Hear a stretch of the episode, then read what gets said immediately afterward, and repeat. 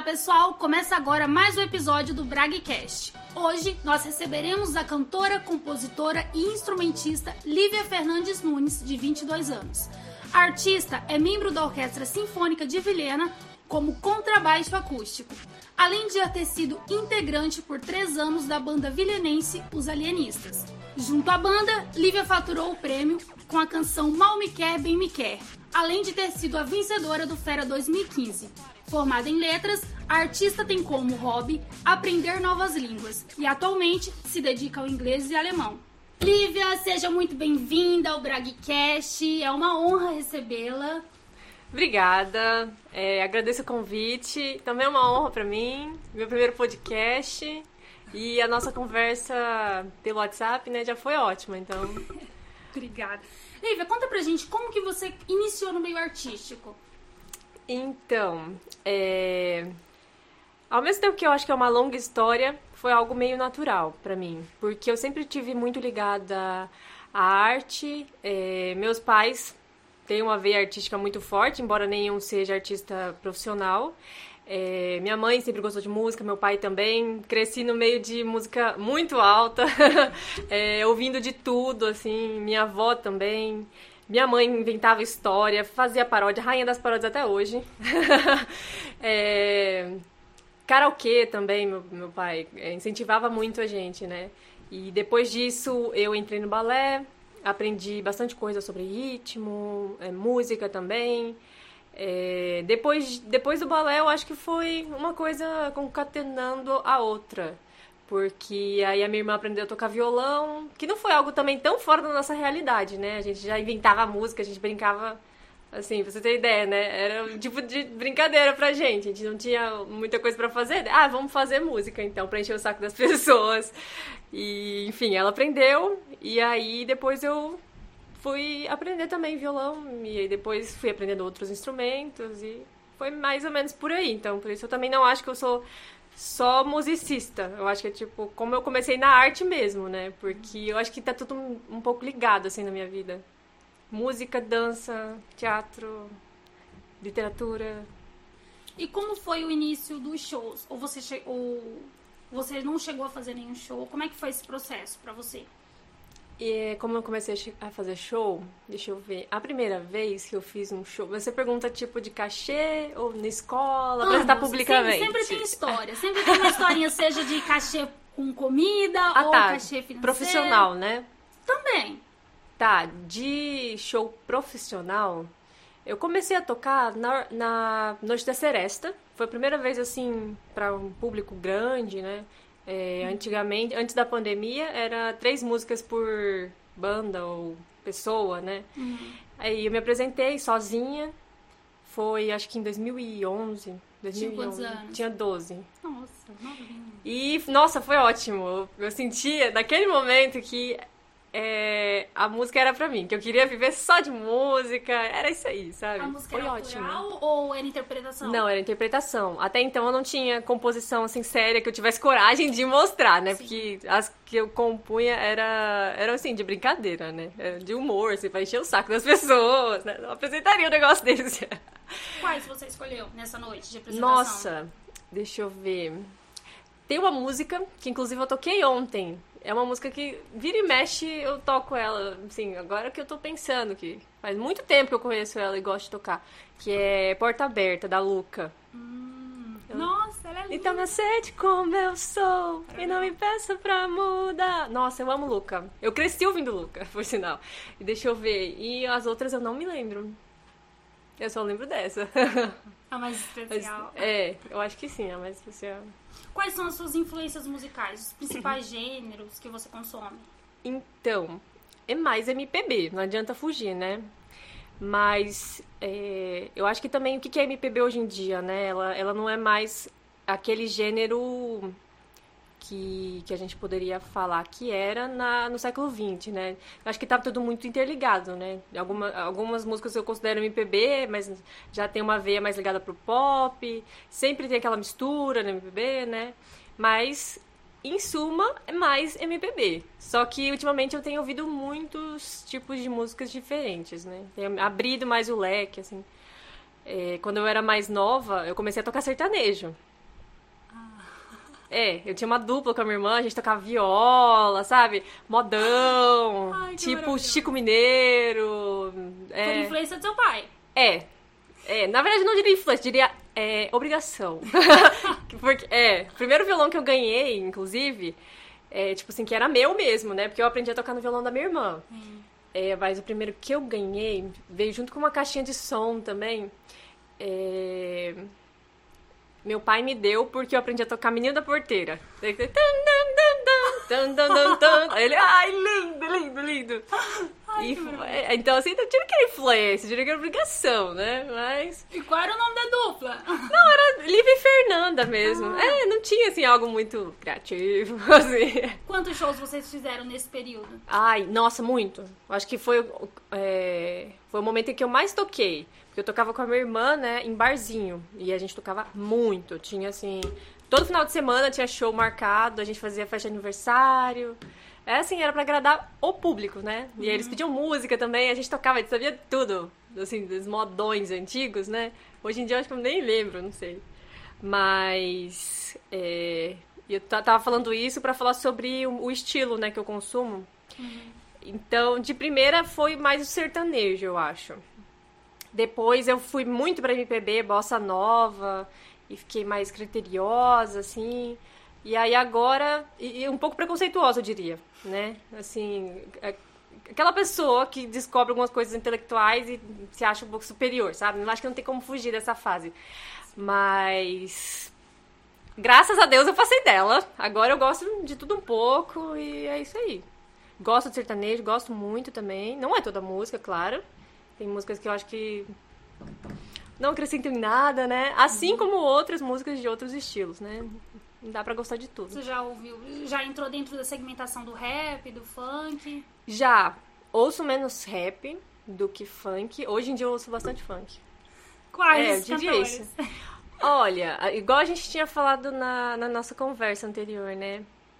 Eu gosto muito de Anitta, que é mais pop também, pop com funk, assim, né? Eu conheço mais as. As... miscigenação. O Brasil é Isso. miscigenação, né? É, eu conheço mais o funk, funk meio pop. Um Melody. É os mais anteriores. Tipo Claudinho E- Bochecha. Nossa, gosto, amo. amo. É, Ah, começo essas que ficam mais famosas mesmo. Eu descubro, tá, tá tendo uma trend, uma coisa assim. Daí eu começo a ouvir várias músicas do mesmo cantor, assim, sabe? Mas dizer que eu sou grande conhecedora, aí não. O que eu mais conheço mesmo é MPP. Ai, eu sou suspeita. Eu amo Kevin Cris. Eu acho que o movimento dele, o que ele trouxe Eu pro quero Brasil, mais. é fundamental. Hein, eu lembro que é, a gente, durante a nossa conversa, você falou sobre uma história de aprender violão na escola. Ah, então, é, como eu aprendi a tocar violão. Eu acho que tudo na minha vida tem uma, uma- um começo assim muito estranho. Porque hoje em dia eu acho até que as pessoas, o pessoal aí zen, do yoga, da, que fala que você tem que atrair, você tem que fingir que já está acontecendo, né? Eles dão essa dica, mas olha, eu criança já já fazia, né? Mentirosíssima. Eu sempre fui mentirosa, tinha uma doença, eu acho que é que graças a Deus já estou tratada, já, quer dizer.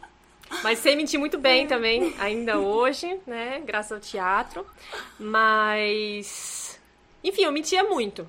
Muito. Falava que tinha coisas que. Ah, enfim, pra me achar, né? Não aquela mentira que magoa as pessoas, que eu também não gosto disso, nunca Sim. gostei. Mas uma professora, no, no sétimo ano, sexto ou sétimo, não lembro agora, é, falou, tava falando sobre o trabalho, né, do bimestre. E era pra gente fazer obras artísticas baseadas no meio ambiente. E aí podia ser paródia, podia ser pintura, podia ser um poema. E aí na hora eu falei, não, tudo bem, eu vou de paródia. E ela falou, ah, seria tão legal se você encontrasse alguém que toca violão, né? Podia acompanhar. Eu fiquei pensando, tava todo mundo olhando pra mim, toda vez que eu gosto do foco, entendeu? E aí, quando ela tem que aproveitar o foco, aí eu, não, pode deixar. Eu sei tocar violão, vou tocar, vou trazer meu violão. Nem tinha violão, não tinha violão, não sabia tocar violão, minha irmã que sabia. Pra você ver, mentirosíssima. Eu não tinha nem, não, não sabia nada mesmo, nada.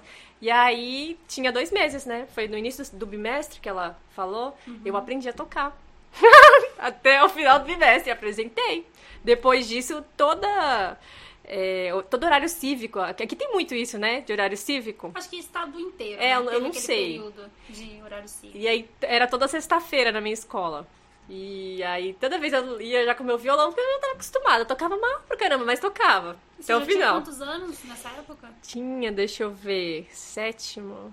Acho que eu tinha 11, 11, 12. Nossa, começou bem É, foi, foi antes da Noite da Seresta, né? Que na Noite da Seresta eu já sabia tocar, eu acho. Uhum. Mas foi muito rápido mesmo. E aí foi, foi porque, assim, eu não queria pagar de mentirosa. Mentira, e aí toda hora eu ficava, toda hora eu ficava tô treinando, meu Deus do céu, eu ia aprendi rápido. Gente. É na base da pressão, entendeu? Você lembra da paródia? De qual música que foi? Ou alguma letra? Nossa. Um pedaço da letra? eu não lembro da letra agora. Uhum. Mas, nossa. Ai, você me pegou agora, hein? Tanto tempo. É, eu não lembro nem da, da música, porque eu não lembro do nome. Eu lembro da melodia. Mas. Foi a primeira é porque era em inglês. Foi a primeira que você escreveu? Foi. Foi. E na verdade não, não foi só, só minha, né? Era da, das minhas colegas também. A gente achou uma música uhum. e eu falei que ia tocar. a gente treinou, saiu super legal e tal, mas. Enfim. E como você chegou na vitória do Fera pelo Álvares de Azevedo? Então, nessa época, já eu já tocava, já tinha tocado em barzinho, já tinha até passado aquela fase do, do maior auge, né? Uhum. Porque. De barzinho, claro. Porque chegou um momento, assim, no segundo ano do ensino médio que eu pensei, nossa, isso não é vida, porque pagavam mal, era muito cansativo. Eu só tinha 15 anos, entende? E, uhum. é, não sei, não tava rendendo, minhas notas estavam começando a cair. Aí eu achei melhor dar uma parada, tocar menos e tal. E focar mais nos estudos mesmo. Uhum. E. Então acho que já tava em outro momento ali, né? Tava lendo muito já, tava estudando mais sobre música e tava saindo daquela fase sertaneja, assim. Não que seja um problema, claro. Mas eu tava aprendendo outras coisas além daquilo, né? E. Bom, teve o Fera. O Fera, ele é um, é um evento, é um festival estadual. Uhum. E tem fases, né? Começa na escola, aí depois é municipal, aí depois é Conisul e depois o estadual. Uhum. E foi, assim, muito legal mesmo. Eu participei do primeiro, aí eu ganhei o primeiro, se eu não me engano. O segundo eu não ganhei. Aí ter... no outro ano, que eu, em que eu já estava no terceiro ano do ensino médio, né? É... eu não sei o que aconteceu, mas aí o diretor falou: não, a gente não vai fazer, a gente decidiu não fazer o escolar e a gente já vai te mandar para representar a MPB. Porque ele falou: não tem como, tipo, não, não indicar você, sabe? Porque eu vivia tocando em festa da escola, tal coisa, sempre tava com meu violão lá, entendeu? Uhum. Enfim. E agradeço a eles, né? Porque se não tivesse me jogado lá. Aí eu fui, fui pra Porto Velho e, e sim, foi super tranquilo mesmo, assim. Só... Ah. Nessa época qual era o seu repertório já? Olha, já era muito MPB, assim, Caetano, Marisa, Adriana, Calcanhoto, já tocava, assim, aqueles acordes mais rebuscados, assim, gostava muito de bossa já. Uhum. Foi um período bem que eu tava, tava me preparando para entrar na faculdade, né? Eu já fazia algumas disciplinas também na faculdade, acompanhava minha irmã, que fazia letra já. Então eu já era uma adulta, assim, né? Uma mini adulta. Se bem que mini não, né? Porque meu tamanho, eu sempre tive esse tamanho, assim, então.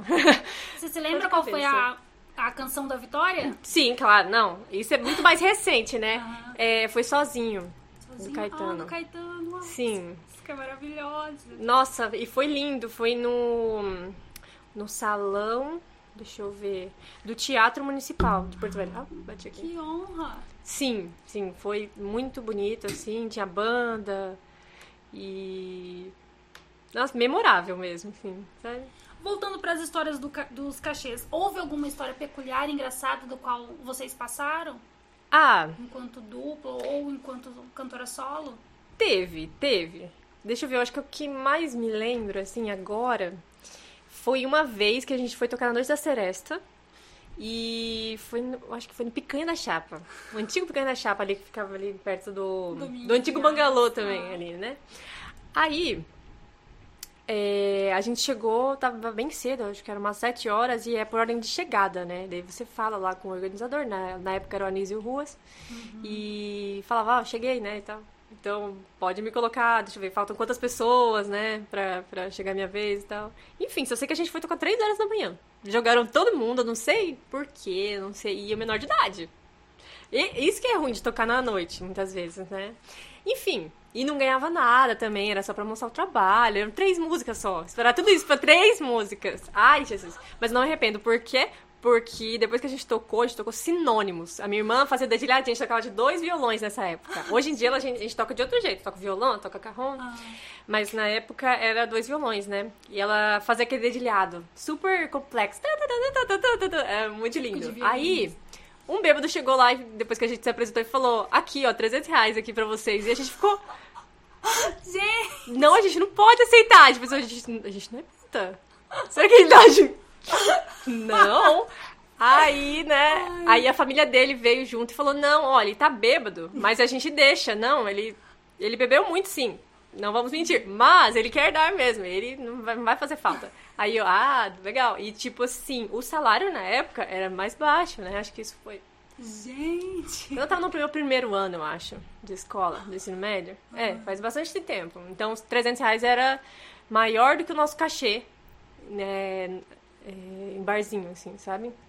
Por três músicas. Na verdade, foi por, por, uma só, né? Por sinônimos que ele Gente, quis dar esse dinheiro. Eu acho muito injusto essa ideia. O, pra mim, é um grande problema no meio cultural é isso, de que vai lá, mostra seu serviço, a gente dá uma janta. Ai. O que, que você acha dessa desvalorização? Olha, eu acho que é assim como qualquer outro trabalho, né? Assim, fica, fica pro músico, infelizmente. Não dá pra você obrigar, porque muita gente é, tá precisando mesmo, né? E é melhor alguma coisa do que nada. Então, julgar não dá. Mas eu fujo disso, a menos que eu queira mesmo. E, tipo, eu não cobraria nada, nem uma janta, entende? Uhum. Não seria essa questão. Mas é complicado porque aí as, os os donos dos barzinhos, né, as pessoas que vão contratar, se acostumam também a, a nivelar por baixo, né? Uhum. Mas eu acho que vem melhorando desde que a gente aprende a falar não. não assim, tocar menos, hum, é, nesse caso, significa ter maior qualidade, né? Uhum. Entregar um trabalho melhor, é, enfim. Porque antigamente a gente tocava muito, a minha voz ficava ruim, tocava todo dia. E aí pediam para tocar mais, assim, a gente combinava duas horas. E aí falava, não, toca mais, tipo, umas cinco horas. A gente tocava, não, entendeu? Tinha investimento, até mesmo com fone, Isso. Né? Às vezes até ganhava um pouco mais, mas não, não compensava, entende? O desgaste. Então eu acho que quando a gente começou a falar mais não, surgiram algumas coisas mais legais, uns cachês mais legais, só que a gente toca menos. Uhum. É. Como você vê o incentivo local? Então, sobre bar, sobre barzinho? Também, ou até mesmo vindo de políticas públicas, ah, voltado para a cultura. Então, sobre políticas públicas, eu acho que Vilhena já esteve melhor, assim, sobre festivais também. Faz muito tempo que eu não vejo festival aqui. Esse aqui tem cachê, né? Uhum. Só que na pandemia eu percebi que com a lei Aldir Blanc, né, e algumas outras que, que vêm de nível federal, é, eu acho que deu uma deu um gás um pouco na cultura aqui. A, tem um, a nova presidência também da, da Fundação Cultural.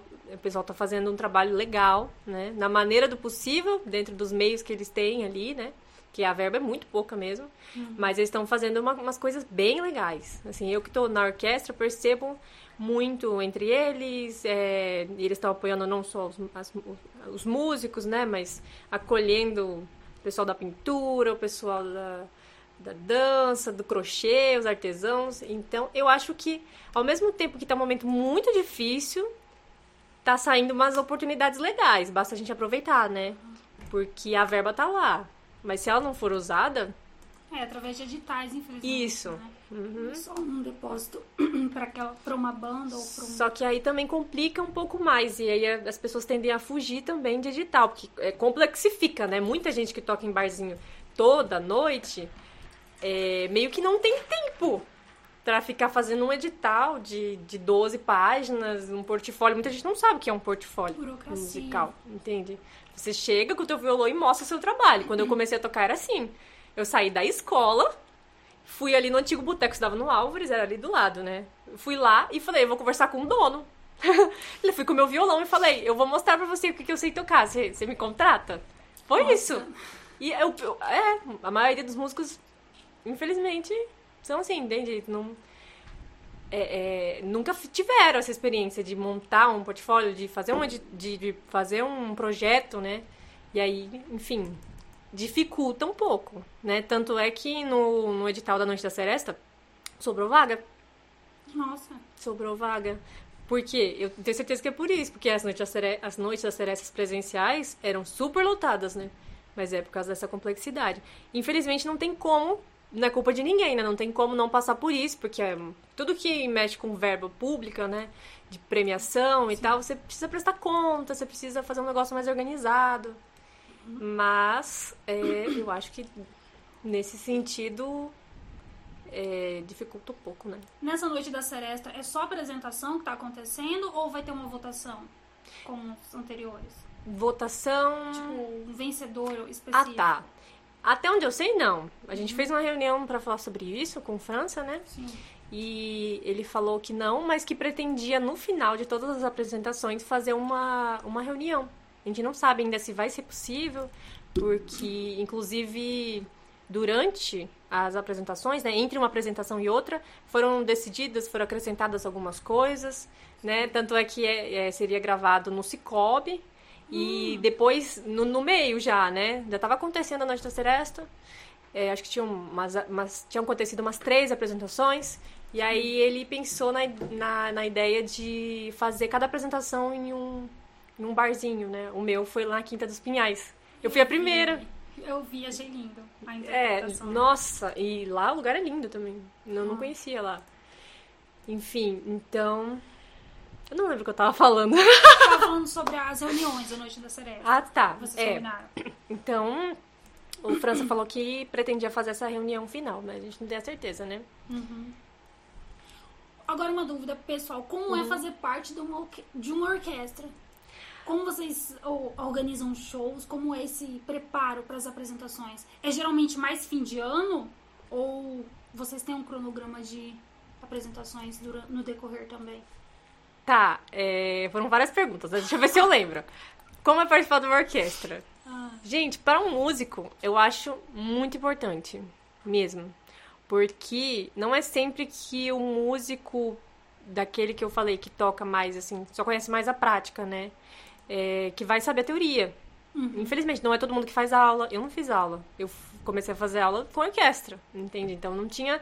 Não sabia nada de teoria. Não sei, não sabia ler uma partitura. Como funcionam essas aulas? Semanais? Como... É, são semanais. E são gratuitas, né? São ofertadas para população vilenense. Também sobra vaga, muita gente não sabe que tem, infelizmente, né? Ou não se interessa, não sei. É, mas, assim, aula de qualidade, apoio, vários professores, vários instrumentos. É, poderíamos ter mais aulas, claro. Porque eu acho que uma aula só por semana é pouco, né? Pra um estudo, assim, É aberto a qualquer um que quer aprender, que, É. que nem tenha noção de instrumentos? Na verdade, os meus professores falam que é melhor quem não sabe nada. Porque quando você sabe tocar algum instrumento, enfim, tentou aprender teoria sozinho, você vem com vícios. E, e a partitura é como uma nova língua. Então é melhor você ir meio que sem vícios, porque você vai aprender o beabá, entende? Eles ensinam É tintim por tintim. pilotar, né? Como pilotar. É, é, é, exatamente. Pilotar, dirigir. Dizem que é melhor quando você não, Não sabe nada, nunca, nunca pegou, né? Porque senão daí vai na prova, mesmo na minha, na minha prova é, da carteira. Nossa, eu lembro que um menino, ele já, ele já pilotava há anos, desde criança. São os que retrovam. Esqueceu de fechar a a viseira. viseira. é o que mais acontece. Isso. E assim, né? Mas é uma. Gente, é muito. É muito. É ótimo participar de uma orquestra. Porque você aprende a trabalhar em conjunto. Hoje né? vocês estão em quantos membros? Nossa, eu não sei ao certo, mas tem em torno de umas 50, 60. Não, acho que é 50. E eu tinha perguntado como são as apresentações, o cronograma. Então, varia muito, porque tem uma organização toda da orquestra, né? Tem secretários, todos os envolvidos, e a gente planeja as nossas apresentações ah, conforme, enfim, conforme é possível, conforme é, surge uma oportunidade ou necessidade mesmo, mas na verdade é bem livre. Antes da pandemia, a gente fazia concerto tipo é, temático, né? Tributo, tipo Beatles. Eu assisti só, eu não fiz. Eu não tocava na época, mas eu me apaixonei lá. Nossa, achei lindo demais. É, então é bem livre. Assim que eles conseguem pegar todas as músicas, fazer todos os ensaios, dá pra pensar sobre, uhum, sobre Por o agora concerto. já tem um cronograma fixo que vocês vão fazer? Então, vai ter um concerto dia 28, que era o concerto do Dia dos Namorados, só que adap- adaptado. É, na semana do nosso concerto, é, apareceu um, um decreto que não podia aglomeração, né? E, aí- e também tem o pessoal dos metais, né? Dos sopros, que, que não tem como ficar de máscara, né? Contato. Não dá, é, contato. Então, a gente adaptou, né? Já que não vai ser só dos Dias dos Namorados, a gente vai aproveitar uma das músicas, algumas das músicas, acrescentamos outras, estamos treinando. A gente treina todo sábado na fundação. Você falou que toca contrabaixo acústico. Além do contrabaixo acústico e violão, quais outros instrumentos você arrisca? É, arriscar carrom, eu toco. Toco ukulele. Daquele jeito, né? Assim, é, toco, mas na teoria também, não sei não. É, guitarra, que é muito parecida com violão, né? Então, teclado eu arrisco um pouco. Deixa eu ver. Pandeiro, chocalho, né? Esses instrumentos de percussão, assim. E mais da nossa região, digamos, né? O É. chocalho, o próprio Nossa, eu pandeiro. gosto muito. Uhum. Nossa, bacana. E como que você aprendeu? Autodidata ou experiência em- com amigos músicos? É, então, embora a minha irmã, eu sempre falo, né, que a minha irmã aprendeu a tocar primeiro, e depois eu aprendi. As pessoas acham que ela me ensinou, mas não, não me ensinou não. Foi aquela mentira que eu te falei. Eu aprendi é, pelo Cifra Club, que é um site na internet, né? Nossa! E aí tem as letras, tem os acordes em cima, e aí se você não lembra como é que é um acorde, você passa o mouse em cima e aparece. E aí vai tentando, foi, foi por lá que eu aprendi. E como você cai nos alienistas? Então, longa história.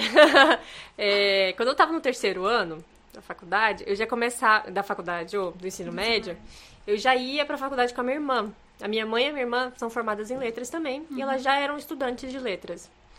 Antes de eu decidir também. É, E aí teve um show. Um show não. Teve uma, uma aula, um dia temático sobre os, os tropicalistas, né? O movimento tropicalista uma professora que estava falando sobre literatura literatura mais contemporânea, né?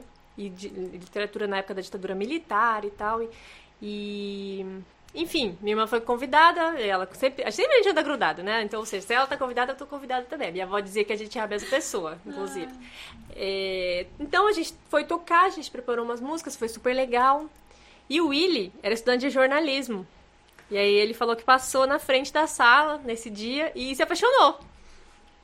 E ficou, ah, e eu não percebi nada. Mas daí depois ele entrou em contato com a gente, encontrou a gente no Facebook, falou, não, a gente tem que tocar e tal. Eu amo essas músicas. Ele também era apaixonado por Tropicália, os Mutantes, e essa galera toda ali da época. É, Novos Baianos também, que é um pouquinho depois Eles não participam do movimento, né? Mas assim, cronologicamente musicalmente, eu acho que dá pra comparar, assim, Chico Buarque, muito. Então, a gente se encontrou, assim, sabe? Parece que a gente tinha muita coisa em comum mesmo sem se conhecer. E foi isso. Aí a gente se juntou, a gente foi, ele foi lá em casa, a gente começou a tocar e deu certo. Aí a gente tocou Noite da Seresta também, que é um lugar muito bom, né? É- era um momento bom pra você mostrar sua, sua música, tipo... Enquanto não surge um barzinho, um convite, uma coisa assim, dá pra saber mais ou menos que as pessoas estão gostando, Ah. né? Enfim. Aí tocamos em festivais, tocamos em outros lugares, enfim. Depois é, entraram novos integrantes, entrou o Sandro. É, ah, teve o Agostarte também. Foi um evento que a gente organizou. Uhum. É, depois disso, enfim, fizemos mais alguns shows. Entrou outro integrante também, não ficou por muito tempo, o Mike, que é baterista. A gente fazia, é, ele tocava mais com a gente em eventos maiores, né? A gente usava bateria e guitarra, enfim.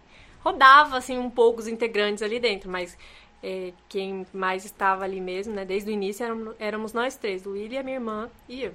E como surgiu o nome Alienistas? Do porquê esse nome? Então, é, foi no dia em que o Willy estava em casa e eu tinha acabado de ler o Alienista, do Machado de Assis, né, o conto. E Aí foi, eu que falei, gente, o que que tal os alienistas, né? E aí o Willy riu, tipo, ai, ai, tu vai pegar qualquer nome que você tá vendo? Porque ele viu que eu olhei o livro, né? E, uhum. ah, joguei.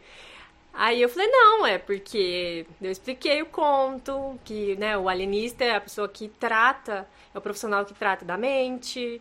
É, e muita gente acha que na verdade é o contrário, né? Que é quem aliena. Mas não, é, o alienista é quem cuida, né, daquilo, dos loucos, né? Seria um psicólogo. Esse termo. É, e aí eu pensei, nossa, o, o estilo de música que a gente toca é cheio de, de segundos sentidos e, e é experimental, é uma coisa meio assim de extravasar. Então, sei lá, eu acho que tem muito a ver, eu falei pra ele, porque é como se a gente trouxesse um pouco mais de realidade para as pessoas que estão alienadas. Essa era a nossa ideia, super idealista, né? Tipo os teus tropicalistas, isso. Vamos fazer essas coisas para soltar as pessoas, um negócio diferente. Foi essa a intenção. Hum. E aí pegou. e como surgem essas músicas que vocês cantam? É uma interpretação autoral? Então, a gente tocava interpretação também. Uhum. Sobretudo nos barzinhos que a gente fez, a gente tocou mais autorais em festivais, na verdade. E em gravação também, né? É... Mas as, as autorais é meio que um trabalho em conjunto, assim. É, algumas músicas o Willy compôs sozinho, no violão, voz, e aí mostrava pra gente e a gente tentava complementar, né? Minha irmã pegava um carrom, ah, eu acho que dá pra ser assim. E eu falava, olha, dá pra ter um backing assim. É, e aí eu também, né? Nas músicas que eu compus dos alienistas, eu trazia a música com voz e violão, e aí o Willy inventava um tanto de coisa, botava efeito no teclado, é, e minha irmã também, a gente fazia várias vozes, né? Porque baseado nos mutantes, né? A gente gosta muito dessa pegada, meio roupa nova, assim, várias vozes e que se complementam, segunda, terceira, enfim, a gente fazia muito isso. Ao todo foram quantas ah, músicas autorais e os principais temas de vocês? Olha, eu não sei quantas. Vou te falar a verdade. Eu não sei. Eu acho que em torno de umas 13. Hum. E contando assim as minhas e as do Willy, né? É... Qual foi a outra pergunta dos temas? temas? Ah, tá. Então, eu acho que se fosse resumir assim, a gente fala muito sobre amor.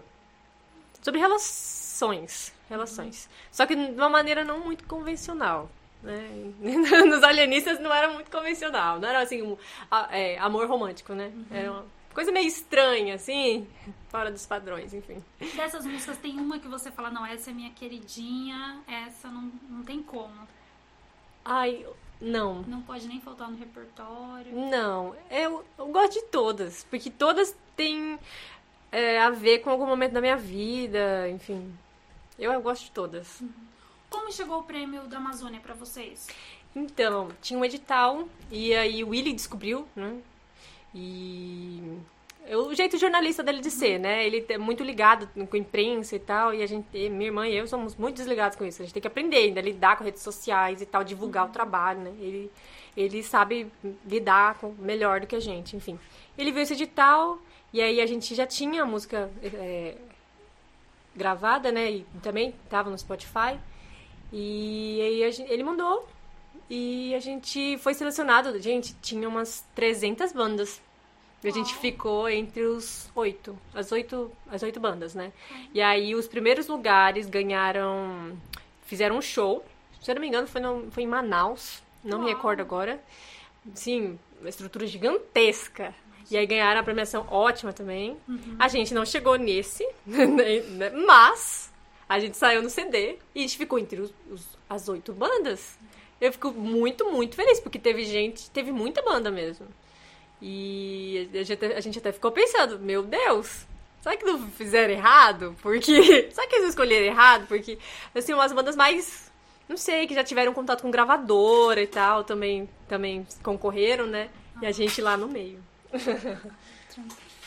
É, você me disse que voltou recentemente para Vilhena. O que motivou a sua ida?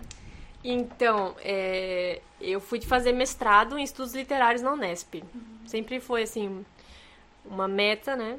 Ir para esse lado acadêmico. É, para continuar o que eu, que eu fazia no curso de letras, né? Fiz PIBIC, é, sempre gostei muito da literatura, teoria, sobretudo liter, é, teoria e crítica literária. E aí meus professores, a maioria deles se formaram na Unesp. E eu também queria muito ter essa, esse universo de uma universidade grande, né? E dos contatos que você pode fazer nessa situação, morar no Sudeste, Sim. era a minha intenção. Enfim, cheguei pandemia. Foi isso. Nem conseguiu ter o contato com É, eu tive, na, ó, pra falar a verdade, uma semana. Nossa. Mas a cidade é maravilhosa também. Eu morava em Araraquara, uma cidade do interior, muito, muito bonita. Nesse período que você morou em São Paulo, você conseguiu fazer algum show, ter contato com artistas da, da grande capital, digamos? Então, não. Não? não. Não, eu fiquei na caverna mesmo. Nossa. Hum. E antes, você já conseguiu fazer um show pra fora, solo? Já. Já fiz. Fiz um em Copacabana. Uau! Na. Em quiosque, sabe aqueles quiosques beira-mar, assim? Sei. Sim, foi muito bonito. Foi muito bonito. Aí eu tenho alguns contatos lá também.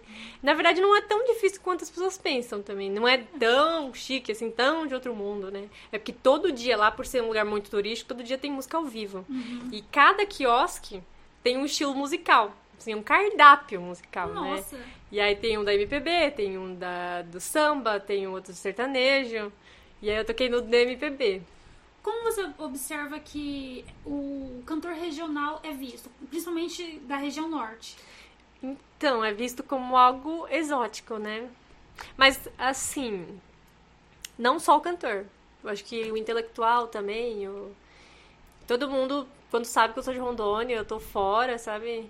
É... Falam, como que, eu... como que você veio parar aqui? Mas nossa, vocês também estudam isso lá? Vocês também tocam isso lá? Nossa, que legal! Não, realmente, é uma dúvida que eu tenho. Assim, eu viro um bichinho, assim, sabe? É... Fazem jus aqueles memes da internet de que a gente anda no jacaré. Sim! Você acredita que eu, eu sempre faço piada assim e eles caem? Sério? Eu, eu falo ah! sério, porque eu sou mentirosa, né? Eu sou boa mentirosa. Eu, eu não rio. Eu tô rindo agora, porque eu não tô querendo mentir, né? Mas uhum. eu sei mentir. E aí eu falo, não, é sério? Inclusive, teve um congresso, eu viajava muito para congresso uhum. durante a faculdade, né? E eu rodei o Brasil com congresso. Porque a vontade de viajar, atrelado com vontade de fazer contato, apresentar trabalho, né? Uhum. E aí eu tava na UERJ e aí eu falei essa, falei isso pra eles. Não, mas eu vou de cavalo pra faculdade. Todo mundo vai de cavalo pra faculdade. Daí, por que, que vocês estão rindo? E aí eles, Sério? É, Aí eu, sério, por quê? Vocês têm preconceito sobre isso e tal? E aí eles, não, não, nossa, que irado. Qual que é o nome do seu cavalo? Daí eu, não, Zequinha, tal coisa. e mentia muito, nossa senhora. Então, depois eu contei, né? Que mentira. Tem tá, esse mas... negócio de ser excêntrico, né? Por ser do norte. Ai. Sim, sim. E confundem muito também, porque a Amazônia também é muito grande, né?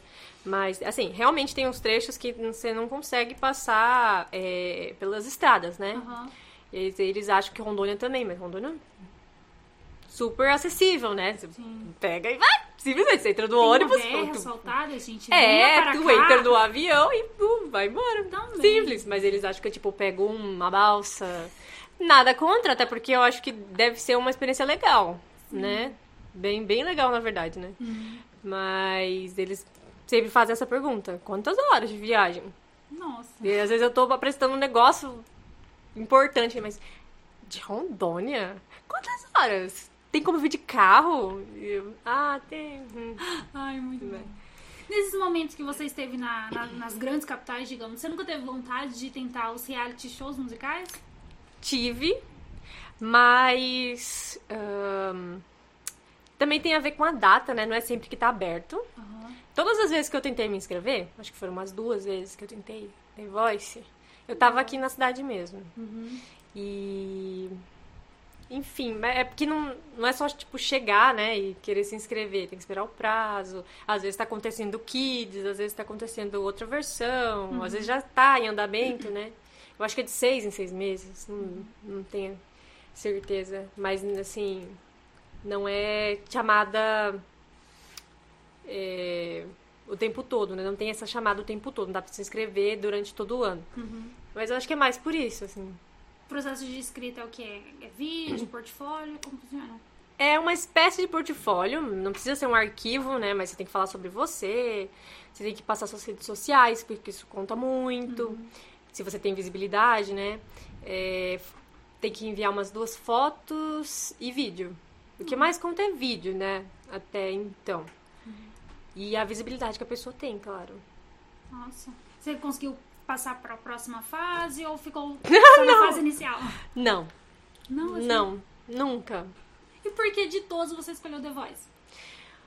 Ah, eu acho que porque eu gostava muito de assistir também. E. Não sei, eu acho que talvez por ser maior. Globo, né? Tem um, um uma premiação melhor também. Uhum. Acho que a visibilidade muito boa. Também pelos, pelos jurados. Qual o seu favorito? Caso você fosse aprovada. Aham. Uhum. Olha, de cantor, eu diria que o Carlinhos Brown. Ah, sua cara. Mas, e sim, super me imagino a amiga dele tava sua cara. no churrasco, assim, tocando ali, ó, um, um instrumento de percussão. Mas, é, assistindo, eu gostava muito, assim, de, de um, como jurado, né? O Michel uhum. Teló. Eu também gosto muito dele. Ele é multi-instrumentista, ele é, é... Embora as letras sejam bem simples, ele é um musicista muito, muito bom mesmo. Sim. E, assim, parecia um jurado ótimo também, sabe? Então, talvez eu ficaria entre os dois, assim. Nossa. É, escolhas diferentes, peculiares. Uma volta peculiares. à raiz do sertanejo e a Sim. outra nessa veia mais MPB, mais Sim. Criativa, digamos. Não que o outro não seja, claro. É, voltando, você ficou quanto tempo em dupla com a tua irmã? Olha, deixa eu ver, dos meus 14, meus, não, 13 até uns 18. Uns 5 anos, assim, naquele auge, né? Do barzinho, Sim. barzinho, barzinho. Mas. Mas assim, até hoje a gente se reúne de Mas vez em quando. Algum, alguma produção autoral nesse período? Não. E agora que você está solo, né? Você ficou mais ou menos quantos anos nos Alienistas? Fiquei uns três anos nos Alienistas. Atualmente você está solo. É, tô solta, mas se a gente se reencontrar. É, é possível. A ideia, a ideia, dos mutantes também, que não tem uma, uma parada, né? É. Eles simplesmente, cada um é. começou a fazer um trabalho diferente, mas não deu fim. É, quando a gente se encontra, a gente grava alguma coisa, a gente pensa em. É, assim que a gente encontrar uma música bem legal e levar pra uma, uma gravadora, se uhum. o Willy puder, a gente quer chamar. Ele é extremamente criativo, né? Tem várias ideias legais. É, e outros amigos também, né? Que eu super gostaria de convidar. Então, talvez, dependendo de como que for, como, como for a nossa a nossa união, talvez não lancem meu nome, talvez lancem logo nos alienistas, né? Uhum. Enfim, não, não, penso muito nisso, assim. Como foi a distribuição do, do material que vocês produziram enquanto alienistas? Então, a gente postou muita, muito vídeo no YouTube, muito nas redes sociais como um todo. O Willy publicou também é, alguns álbuns no Spotify. inclusive de covers o também. acesso, o acesso de vocês. Teve uma um retorno? Isso. Eu não acho que tão grande. Acho que não. Teve sim, mas não tão grande. E hoje, como funciona esse processo criativo? Você cita que antes vocês faziam em conjunto. O uhum. seu agora? Olha, é. Eu gravo geralmente. Acho que depende de música para música, porque às vezes eu escrevo em forma, de poema e depois eu penso na melodia, mas também tem vezes que eu já tô no violão e aí começa a sair algo que eu já tô pensando, assim, uhum. e tento ficar repetindo até sair algo mais redondo, né? Uhum. Depois eu vou gravando instrumentos em cima também. E desde que eu tinha um celularzinho, o primeiro Android da vida, eu já fazia isso. Eu gravava e depois eu botava no computador, colocava o fone, ouvia e gravava por cima, né, para poder para poder encaixar, né, todos os áudios, uhum. enfim. E aí tocava vários instrumentos, parecia uma banda. enfim. E é mais assim. Quais são os lugares ou os momentos que mais te inspiram para criar uma canção? Ou é aleatório? Você tá ali tomando café e já sabe uma coisa? Eu acho que é mais aleatório. Eu não acredito muito em inspiração. Uhum. Você precisa de um local específico, você precisa. Mas eu acho que você precisa estar tá bem. Eu, eu preciso estar tá bem. É, e ter tempo e é, estar reflexiva. É tipo um momento de contemplação, assim. tem que ter alguma questão, eu acho. Mas não é bem uma inspiração, porque não necessariamente eu preciso daquilo, mas eu acho que as músicas, a maioria delas é, que, que eu escrevi, eu, eu tava assim com algumas questões na cabeça, sabe? Uhum. Não é também, não chega a ser biográfico. Eu também não gosto muito disso, assim, sabe? Porque Sim. tem um trabalho muito grande além da, da da tua, das, das, tuas vontades, dos seus sentimentos, né? música não é só sentimento. Enfim. Ok. É, pra você, qual a definição de uma boa música? Aí eu vou repetir o que a gente tinha falado. É aquela Pode que repetir. toca o nosso coração. Eu acho que é isso. Porque é... até robô faz música, assim, né? Tipo, lê partitura. Mas não faz música, música, né? De verdade. Aquela que toca a gente, aquela que, que acrescenta alguma coisa nas nossas vidas, enfim. Mas também não quer dizer que você precisa ouvir músicas só que te edificam, né? Moralmente, aquele estereótipo do, ah, eu tenho que crescer com aquilo. Não, não é isso, mas que te faz refletir, que te faz bem, que te anima. Qualquer música, entende? Que te faz bem, que acrescenta alguma coisa na sua vida. Né? Para agora, você tem já algum projeto em andamento, um projeto solo, músicas em andamento? Tenho. Não diria um projeto, mas tem algumas músicas, sim, uhum. é, que estão assim no prelo, digamos. Uhum. É, mas tudo ainda muito muito iniciante mesmo. Como funciona a divulgação dos seus trabalhos? Olha, eu acho que é mais redes sociais. Redes sociais. Uhum. YouTube, Instagram. Antigamente eu usava bastante Facebook. E é, é mais redes Até sociais. mesmo para divulgação do, do seu show. Assim que você tem contato. É. Nesse período... Sobretudo na pandemia, né? Ah. Redes sociais. Quase não vejo ninguém. Assim. Até porque tá tudo mais virtual, né? Nossa, sim. Nesse período teve algum fã alucinado que você conheceu nesse tempo? Daqueles que mandam um monte de mensagem? Sim. Já Sim, teve? você acredita? Uma, uma pobre menina do interior, pouquíssimo conhecida, tem. Gente, tem uns fãs Sério? assim, meio doidos. E quais os mais engraçados? Ou o que eles falam, que você fica tipo assim, eita! É, tem muita gente lá em cima, né? Sim. É, ainda bem não tem muito aparecido mais, né? Eu acho que não dou muita trela também, né? Uhum. É, tem muita gente também que quer gravar comigo. O Willy foi um fã doido também. Ele começou a seguir a gente. Literalmente. Não na, na internet. É, até, até entrar em contato com a gente. É, tem outras pessoas também que eu acho que não seria legal citar nome, mas não. músicos também ficam, meu Deus do céu! Você, tipo, me para na rua e fala, você gravou essa música? E, nossa, eu quero muito gravar com você também. E eu, tudo bem. Eu acho, às vezes, que eu tenho o síndrome do impostor. Porque eu fico pensando, nossa, gente, mas não é tão foda assim quanto vocês falam, mas tá, né? Eu acho que as pessoas estão mentindo quando elogiam. Talvez aquela autocrítica que não te deixa. É, também, também. Obra. Eu, eu tiro por mim, nos materiais que eu produzo, fotos, principalmente. Sim, eu às vezes eu acho assim que não é nada demais, que qualquer um faria. E eu, eu realmente acho isso. Que qualquer um faria.